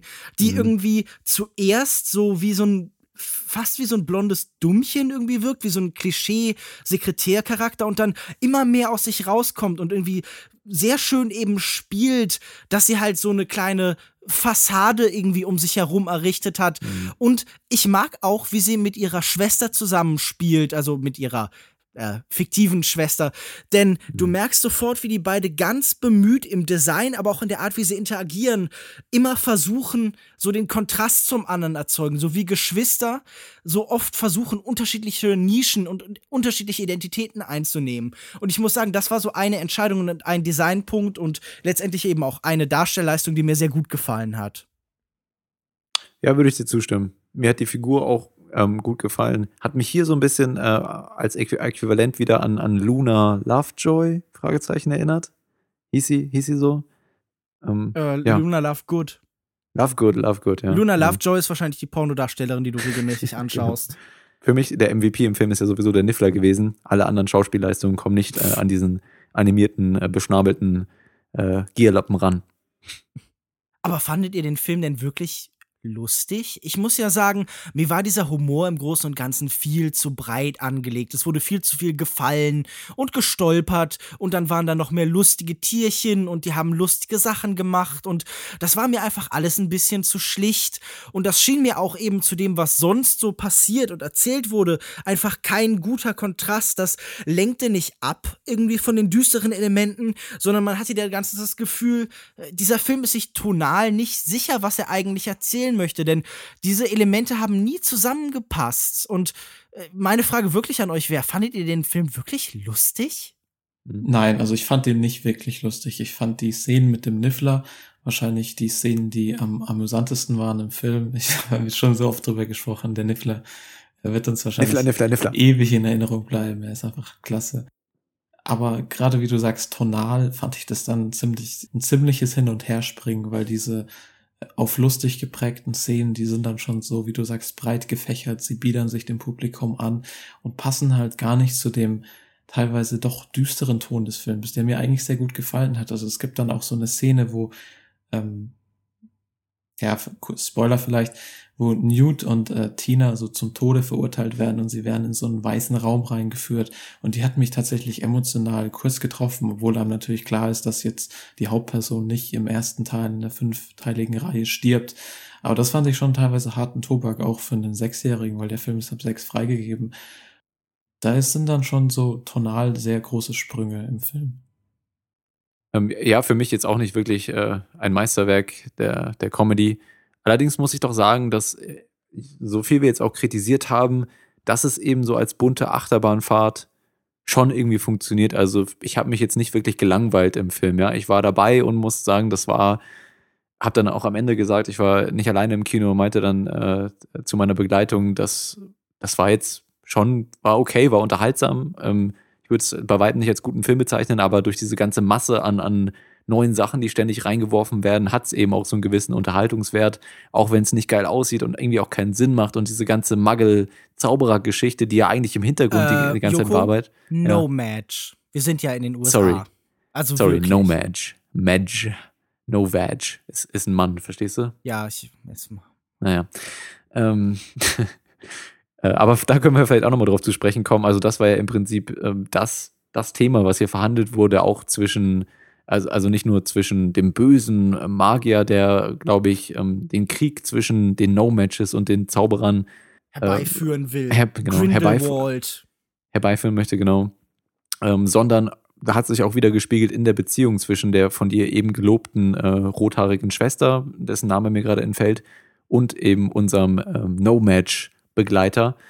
Äh, da, da wurde ja eben auch diese, diese verhinderte Liebe dargestellt, die dann am Ende nicht sein kann, weil der eine ist ein No-Match, der andere. Es ist ein Muggel. Ich nenne es jetzt Muggel. Der eine ist ein Muggel, die andere ist eine Zaubererin. Und obwohl es ja eigentlich im Harry Potter-Universum auch etabliert wurde, dass ja gerade Halbblüter aus solchen Beziehungen dann entstehen, äh, weswegen die ja nicht so ganz selten äh, sein können eigentlich. Ähm, dürf, durfte das nicht sein? Also inwieweit hat euch das Thema irgendwas äh, gegeben, dieses, äh, dieser, dieser Rassenkampf oder ja doch Rassenkampf? Ich muss sagen, es gibt da ganz viele Ideen, die da so anklingen und ich glaube auch, dass Rowling jemand ist, der politisch halt eben jetzt mittlerweile mit ihrem Werk verstärkt arbeitet. Man sieht das an ihrer Präsenz auf Twitter, wo sie mittlerweile, ich weiß nicht, die Hälfte ihrer Zeit damit verbringt, irgendwie Donald Trump zu beschimpfen oder lustige Sprüche von Leuten zu retweeten und so. Und ich glaube, dass auch sie ähm, ste dass sie stets bemüht ist, halt solche Prozesse auch einzubinden und ihre Zauberer und die Situation, in der sie leben, so parabelhaft anzulegen und damit politisch zu kommentieren. Und wir sehen das ja in sowas wie den Second Salemers, die halt wirklich auch so ein Hass empfinden auf Hexen und Zauberer, die für sie aber und für alle Menschen auch da draußen immer noch eine Verschwörungstheorie sind. Und es ist mhm. natürlich ein unheimlich interessanter Gedanke, dass hier auf einmal die Verschwörungstheorien des einfachen Volks eigentlich wahr sind, dass die Bösen schon die Wahrheit sagen, nur die Schlüsse, die sie daraus ziehen, vielleicht nicht ganz die richtigen sind. Denn die Intention der Zauberer, also soweit wir wissen, ist ja im Großen und Ganzen nicht böse, sondern da gibt es verschiedene Fraktionen. Und so werden die Zauberer so ein bisschen X-Men-haft. Sie sind halt irgendwie so eine mhm. Minderheit genau. innerhalb der Gesellschaft. Also ich weiß nicht, wie die tatsächlichen Verhältnisse sind. Das wird, glaube ich, nie näher spezifiziert. Ich glaube aber, es gibt weniger Magier als nicht magiebegabte Menschen. Also sie werden zu so einer X-Men-artigen Minderheit, die halt für alle Minderheiten einstehen kann. Ob das jetzt Muslime sind oder eben Juden. Wir bewegen uns ja immerhin in den 20er Jahren, in den 30er Jahren, die Hochzeiten, in denen der Antisemitismus eben dann nochmal aufkam und so. Ähm, aber das alles wird eben nicht erzählt. Also auch die Frage, mhm. wie die Wahrheit dieser Menschen beschaffen ist, wird bei an der Figur von Dan Vogler hier an äh, Jacob Kowalski, ähm, das wird angedeutet, aber dann wird das einfach nicht mehr thematisiert und am Ende, ja, löst sich das halt einfach auf. Und ich mhm. finde das irgendwie so schade, weil ich glaube, hier soll die ganze Zeit irgendwie was in diese Richtung erzählt werden und so. Und so ein Zauberer als Prämisse ist ja eigentlich auch ganz interessant, wie du sagst, es ist eben eine Minderheit, aber gleichzeitig sind es aber auch in gewisser Weise mhm. Übermenschen, ja, oder sehen sich teilweise als solche, weil sie eben von den Fähigkeiten her Menschen ganz klar überlegen sind, ähm, Ne? Also ja. ich, will, ich will jetzt nicht sagen in jeder Hinsicht, emotional, vom logischen Denken her oder was auch immer, gibt's da, aber sie haben eben einfach ein größeres Fähigkeitenspektrum. Und insofern ist diese Minderheit, die eben aber äh, über diese speziellen Fähigkeiten verfügt, schon eine interessante Prämisse, um sowas zu erzählen. Aber wie du auch ja. gesagt hast, der Film bemüht sich da nicht wirklich, irgendwas thematisch ähm, in die Richtung aufzubauen. Ich finde es halt so ein bisschen gruselig, muss ich ganz ehrlich sagen. Wir bewegen uns jetzt im Jahr 1926. Es gibt noch vier Teile und ich muss ja wirklich sagen, die Vorstellung, dass das Ganze jetzt mit dieser Magiewelt irgendwann in den Zweiten Weltkrieg übergeht, darin aufgeht, finde ich sehr schwierig und sehr delikat, weil ich frage mich wirklich, ob jemand wie äh, J.K. Rowling die sicher sehr fantasievoll ist in ihrer Figuren, Neuschöpfung aber dann eben was so Sachen wie, ja, äh, politische Einordnung oder halt auch gerade Struktur ihrer Geschichten immer so ein bisschen Probleme hat, wirklich da ausreichend delikat an das Ganze rangeht, also mit ähm, mit genügend Finesse, als dass das nicht sehr mhm. unangenehm wird. Weil wenn wir dann wirklich irgendwann im dritten oder vierten Teil hier sitzen und dann haben irgendwelche bösen Magier den Holocaust verursacht oder irgendwie Hitler ist selbst ein dunkler Magier, dann bin ich an dem Punkt, wo ich hier ein sehr großes Problem mit der Einordnung in die tatsächliche Welt habe. Gut, also wir werden sehen, wie das in den weiteren Filmen dargestellt wird. Vielleicht ist es ja auch gar nicht so schlecht, wenn das Ganze dann auch einen düsteren Anstrich bekommt, nachdem wir jetzt hier so die Slapstick-Variante vom Harry Potter-Universum präsentiert bekommen haben. Ich bin gespannt, äh, allerdings nicht besonders nach dem Film und damit gehe ich über in mein Fazit, denn der Film hat mich sehr enttäuscht. Ich bin eigentlich jemand, ich, ich habe ja auch gesagt, dass ich den Film gerne besprechen würde oder zumindest im Kino sehen würde und dann bietet es natürlich auch an, dass wir den besprechen als ähm, jemand, der als Kind großer Fan von, von Harry Potter war, alle Bücher gelesen hat, mit meinem Vater zusammen und die Filme geschaut, ähm, wie viele aus unserer Generation ja auch. Und mir hat sich die, dieses Mysterium und die Magie dieser Welt ähm, nach den ersten fünf Minuten komplett verschlossen. Also es wurde ja einfach wieder diese, diese Achterbahnfahrt, Referenzen, referenzreiches Fan, äh, Geschwurbel auf die Leinwand gebracht und das hatte für mich eigentlich nichts mehr mit, der, mit dieser Welt zu tun. Und im Prinzip der, der Begriff des No-Match drückt es schon so aus, ja. Also, wenn man es vergleicht mit Magge, so ein wunderschön klingender Begriff für eine nicht magische Person, die auch ähm, ja, Fantasie, in der Fantasie mitschwingt, ja, und sowas Liebevolles irgendwie in diesem Wort. Und dann hat man sowas äh, total Offensichtliches wie No Match. Er ist nicht magisch. Dann ist das im Prinzip die perfekte Metapher für diesen gesamten Film, der es total übertreibt und emotional und thematisch nichts auf die Reihe kriegt. Und ich habe mich auch häufiger im Film gefragt, wo geht diese Reise eigentlich hin? Wir jagen irgendwie die Viecher aus seinem Koffer, dann äh, nebenher ist dieser Colin Farrell-Plot mit Ezra Miller und dieser Familie und dieser komischen Vision, die er die ganze Zeit behauptet zu haben. Und diese zwei Elemente werden dann ganz gegen Ende zusammengeführt. Aber eigentlich ist das ähm, über weite Strecken ein zweigleisiger Film, der ähm, auf der einen Seite vielleicht ein bisschen unterhaltsam ist, aber auf keiner Seite so richtig funktioniert und ähm, deswegen für mich schon eine große Enttäuschung und zwei, vielleicht weil er doch in einigen Momenten ganz unterhaltsam war und wegen dem Niffler zwei von fünf möglichen Sternen. Ich würde mich sehr viel von dem, was du sagst, anschließen. Auch ich war sehr enttäuscht. Harry Potter war wirklich ein sehr substanzieller Teil meiner Jugend irgendwie. Also stärker die Bücher als die Filme. Aber es gab eine Zeit in meinem Leben, da habe ich eine Harry Potter Brille getragen. Die hatte so einen kleinen Blitz auf dem Bügel in der Mitte zwischen den Augen. Und Victor, der. Busfahrer, den ich vorhin schon äh, bei, bei ähm, Patterson, ja. den ich vorhin schon bei Patterson erwähnt habe, der hat dann auch immer gesagt, hallo Harry Potter. Im russischen Akzent. Ich kann keinen guten harrischen, keinen, keinen guten russischen Akzent. Ich habe keine Ahnung, was das gerade für ein Akzent war. Auf jeden Fall äh, bin ich auch, genau wie ihr in dem Alter, in dem diese Franchise, in dem diese Serie, in dem diese Geschichte einen sehr großen Teil meines Lebens halt irgendwie mitgeprägt hat. Und ich habe das Gefühl, ähm, manche Sachen der Kindheit sollten in der Kindheit bleiben. Und die Frage, die ich mir sofort stelle, ist, finde ich die mittlerweile doof, weil ich nicht mehr Kind bin? Oder weil sie einfach doof werden.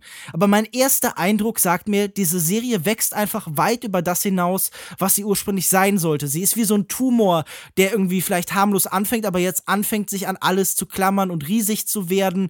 Und das sehen wir ja daran, dass halt so ein 62-seitiges Buch mit kleinen Ideen über Tiere, äh, das irgendwie als Teil einer Spendenaktion entstanden ist, auf einmal eine fünfteilige Reihe wird.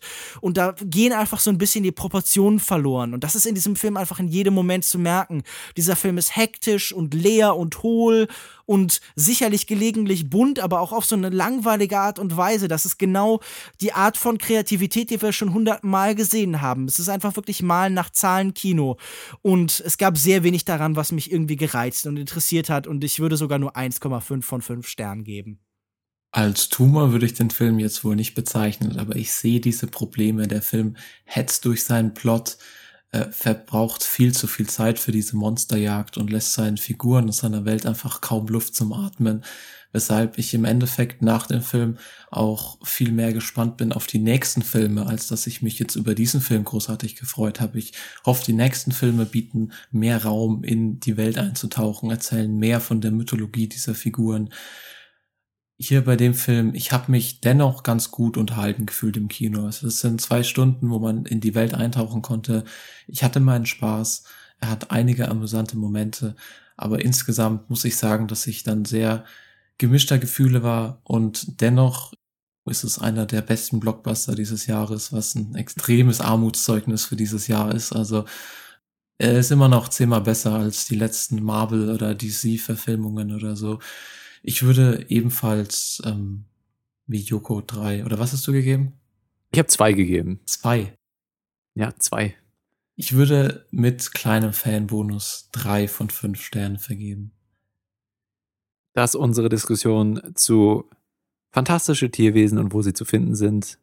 Harry Potter. Nicht wirklich Harry Potter, vielleicht ein bisschen Harry Potter. Mhm. Sagt uns gerne, äh, wie viel Harry Potter ihr in diesem Film hier gesehen habt und wie er euch gefallen hat. Ob äh, das Fantum dann doch irgendwie durchgekommen ist, wie bei mir auch so ein bisschen, bei Lukas Markert vielleicht noch eher. Ähm, oder ob ihr euch eher, ob ihr das eher ablehnen würdet, was hier äh, mit diesem Franchise passiert und was damit getrieben wird. Würde uns interessieren, gerne als Kommentar auf longtake.de oder auch äh, gerne in einer längeren Mail an feedback at longtake.de. Ähm, nächste Woche, meine Herren, halten wir zumindest in diesem Podcast die Magie aufrecht und sprechen über welche Filme. Na gut, gänzlich unmagisch geht es in Arrival von Denis Villeneuve nicht zu, Mm. aber es ist dann doch eher Science Fiction. Und diesen neuen Beitrag des Science-Fiction-Kinos werden wir auf jeden Fall besprechen. Und äh, darüber hinaus sind wir uns noch nicht ganz sicher, aber wir tendieren aktuell zu dem Cannes-Gewinner Ken Loach mit der Goldenen Palme ausgezeichnet. Ich, Daniel Ah, ja. Blake, ein Sozialdrama. Ja, genau. Ich habe da den Trailer zugesehen vor Patterson und ich muss echt sagen, ich glaube, das könnte ganz schlimm werden für mich. Der, dieser Trailer, Hm. Ich meine, ich glaube nicht, dass der Deepwater Horizon mehr zusagen wird. Auch dort wird es wahrscheinlich sehr viel, also, also dort wird es wahrscheinlich noch dramatisch sentimentalere Momente geben. Aber ich glaube, wenn es einen Regisseur gibt, der perfekt, perfekt in eine Welt passt, in der Trump Präsident ist, dann Ja, Peter dann- Berg. genau. Hast du die Kritik von ähm, unserem werten Freund Wolfgang M. Schmidt zu dem Nee. Film gesehen? Die war ja durchaus positiv.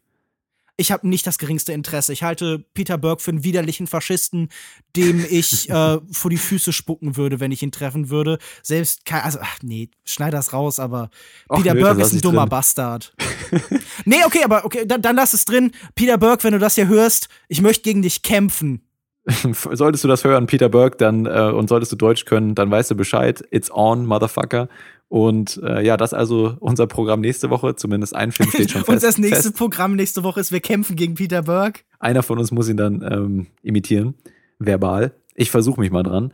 Äh, ansonsten weisen wir nochmal darauf hin, dass auch unser Interview mit äh, Sebastian Hilger, dem Regisseur von Wir sind die Flut, äh, online verfügbar ist oder sein wird in Kürze. Hört da gerne mal rein. Sicherlich eine interessante Diskussion zu einem Film, der auch für das deutsche Kino sehr interessant ist.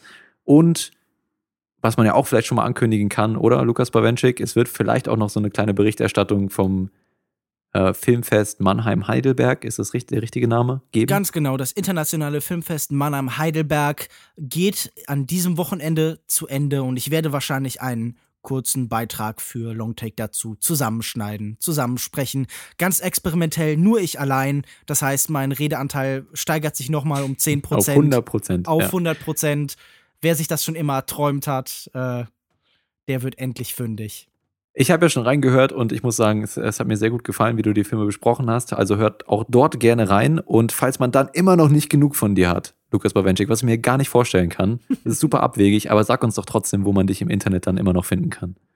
Man findet mich dann auf Twitter unter @kinomensch, auf kinomensch.wordpress.com findet man meinen Blog, auf facebook.de slash kinomensch findet man meine Facebook-Seite und ich schreibe außerdem regelmäßig auf kino-zeit.de. Ja, mich findet ihr auf Twitter unter @cinedrifter und wie immer auch auf Letterboxd. Wer ein bisschen sucht, der wird fündig. Ich habe gehört, dass du in der letzten Tonspur hast du dein Bier, deine Bieraussage rausgeschnitten, du kleiner Schlawiner. Ich hatte ursprünglich bei mir im Profil sagen wollen und ich weiß nicht, irgendwie sind mir die Worte aus dem Mund gerutscht und dann wurde aus bei mir ein Bier, was ja theoretisch nicht schlecht ist. Ich meine, Bier kann man immer gebrauchen. Das stimmt, ja. Seit ich im Schwabenland bin, weiß ich auch, dass viele das hier genauso sehen. Mich findet ihr auf Twitter at Jokoda, J-O-U-K-O-D-A oder natürlich über unsere offiziellen Twitter- und Facebook-Accounts, die ich gerne nochmal erwähne, nämlich at longtake.de auf Twitter oder facebook.com slash longtake Podcast. Und das beendet unsere heutige Sendung. Ihr hört uns in der nächsten Folge Nummer 66 wieder. Bis dahin eine schöne Woche im Kino. Äh, kommt gut in die Vorweihnachtszeit. Ist bald schon der erste Advent. Ich weiß es gar nicht. Ist noch ein bisschen hin. Egal. Ich wünsche euch das trotzdem schon mal. Weihnachtsmärkte beginnen ja hier auch schon überall aus dem Boden äh, aufzupoppen. Ähm, bis dann. Tschüss. Tschüss. Tschüss.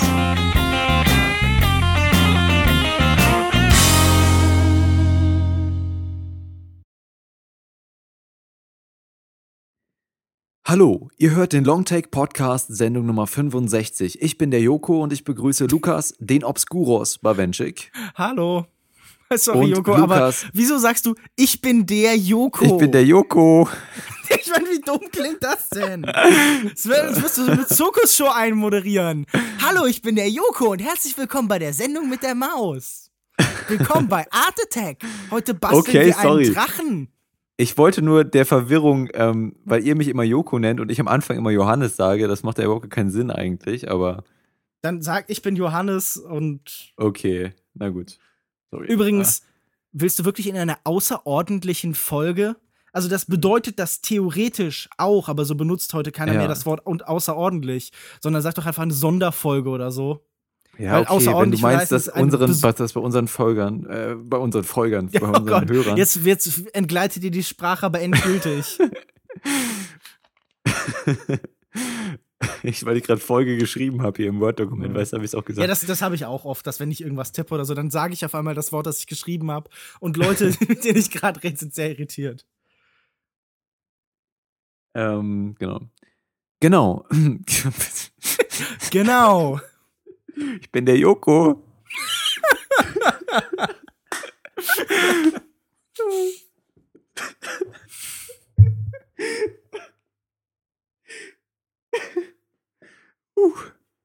Die Glocken sind weg, das Lachen kommt.